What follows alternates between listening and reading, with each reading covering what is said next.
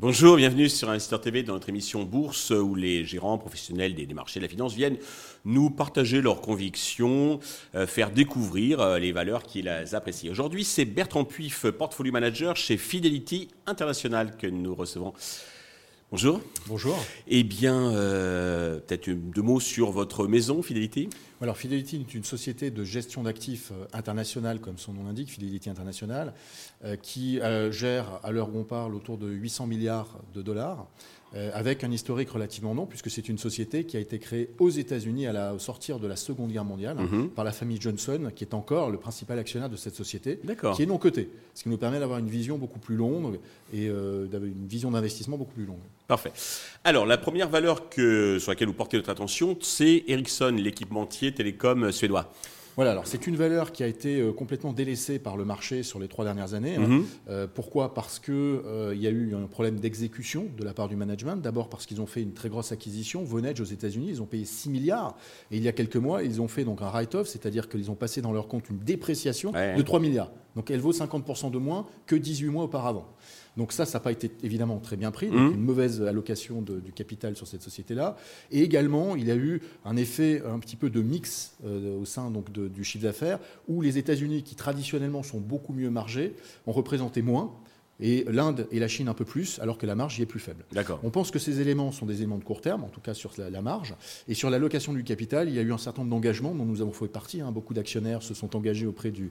Et, ont abouti, ce qui aboutit au changement de plusieurs personnes dans le management. Hein. Ils ont compris la leçon. Ils ont compris la leçon exactement. Et donc on pense qu'aujourd'hui, la société est mieux armée mhm. pour pouvoir revenir un petit peu sur ce qu'elle était dans le passé. Hein. C'était un peu une darling, entre guillemets, du marché. Ericsson, équipementier euh, télécom.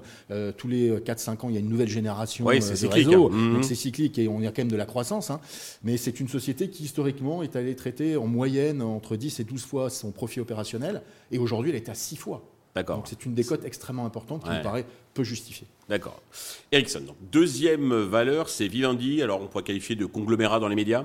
Voilà, alors Vivendi, effectivement, c'est l'éternel value, euh, titre value, entre guillemets. Hein. Ça a toujours été peu cher, mais c'est vrai qu'aujourd'hui, la décote sur la valeur d'actifs est telle, hein, on est à plus de 40%, même par rapport à son propre historique, on est plutôt dans le haut de la fourchette. Et donc, euh, Vincent Bolloré a décidé de faire une scission en mhm. quatre parties. Hein. Et c'est vrai que les différentes parties, de notre point de vue, euh, ont un potentiel d'appréciation. Prenons par exemple Canal+, dans la télévision. Il y a évidemment une consolidation qui est en train d'arriver, donc, euh, et Canal Plus a racheté par exemple MultiChoice, qui est une, société euh, dans les pays émergents. Et donc c'est en train d'arriver. Et donc le fait de le coter séparément, d'en faire une société singulière, mmh. devrait lui permettre justement d'accélérer cette stratégie-là. Pareil pour Avas, hein, euh, consolidation, et, pareil également pour ce qui effectivement va être créé à partir de Lagardère, de la participation qu'ils ont dans Lagardère dans l'édition. Donc ces trois business-là devraient avoir une, autonomie beaucoup plus importante hein, et se focaliser sur leur propre développement. Et la quatrième partie, c'est en fait qui regroupe l'ensemble des participations dans UMG, dans Télécom Italia, là aussi avec une logique de les monétiser. Donc ces 40% de décote devraient, de notre point de vue, disparaître en tout cas se réduire mhm. fortement une fois que les quatre entités seront cotées séparément. C'est clair. Troisième valeur, Total Energy, qu'on ne présente plus.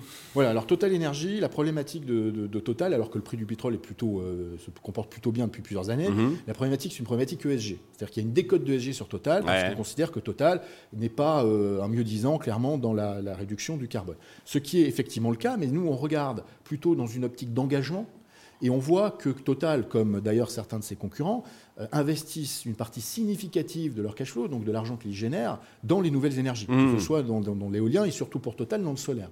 Et donc nous, on pense que c'est injuste qu'aujourd'hui une société comme Total qui fait des efforts, qui fait des efforts, mmh. qui en plus bénéficie d'un prix du baril qui est largement supérieur à la moyenne des dix dernières années, traite à 7 ou 8 fois les profits alors qu'elle traitait jusqu'à 12 fois en moyenne sur les dix dernières années. Donc elle a un multiple encore plus faible alors qu'elle fait des efforts et encore que le prix du euh, pour, pour la transition énergétique et que le prix du pétrole est à un niveau beaucoup plus élevé. D'accord.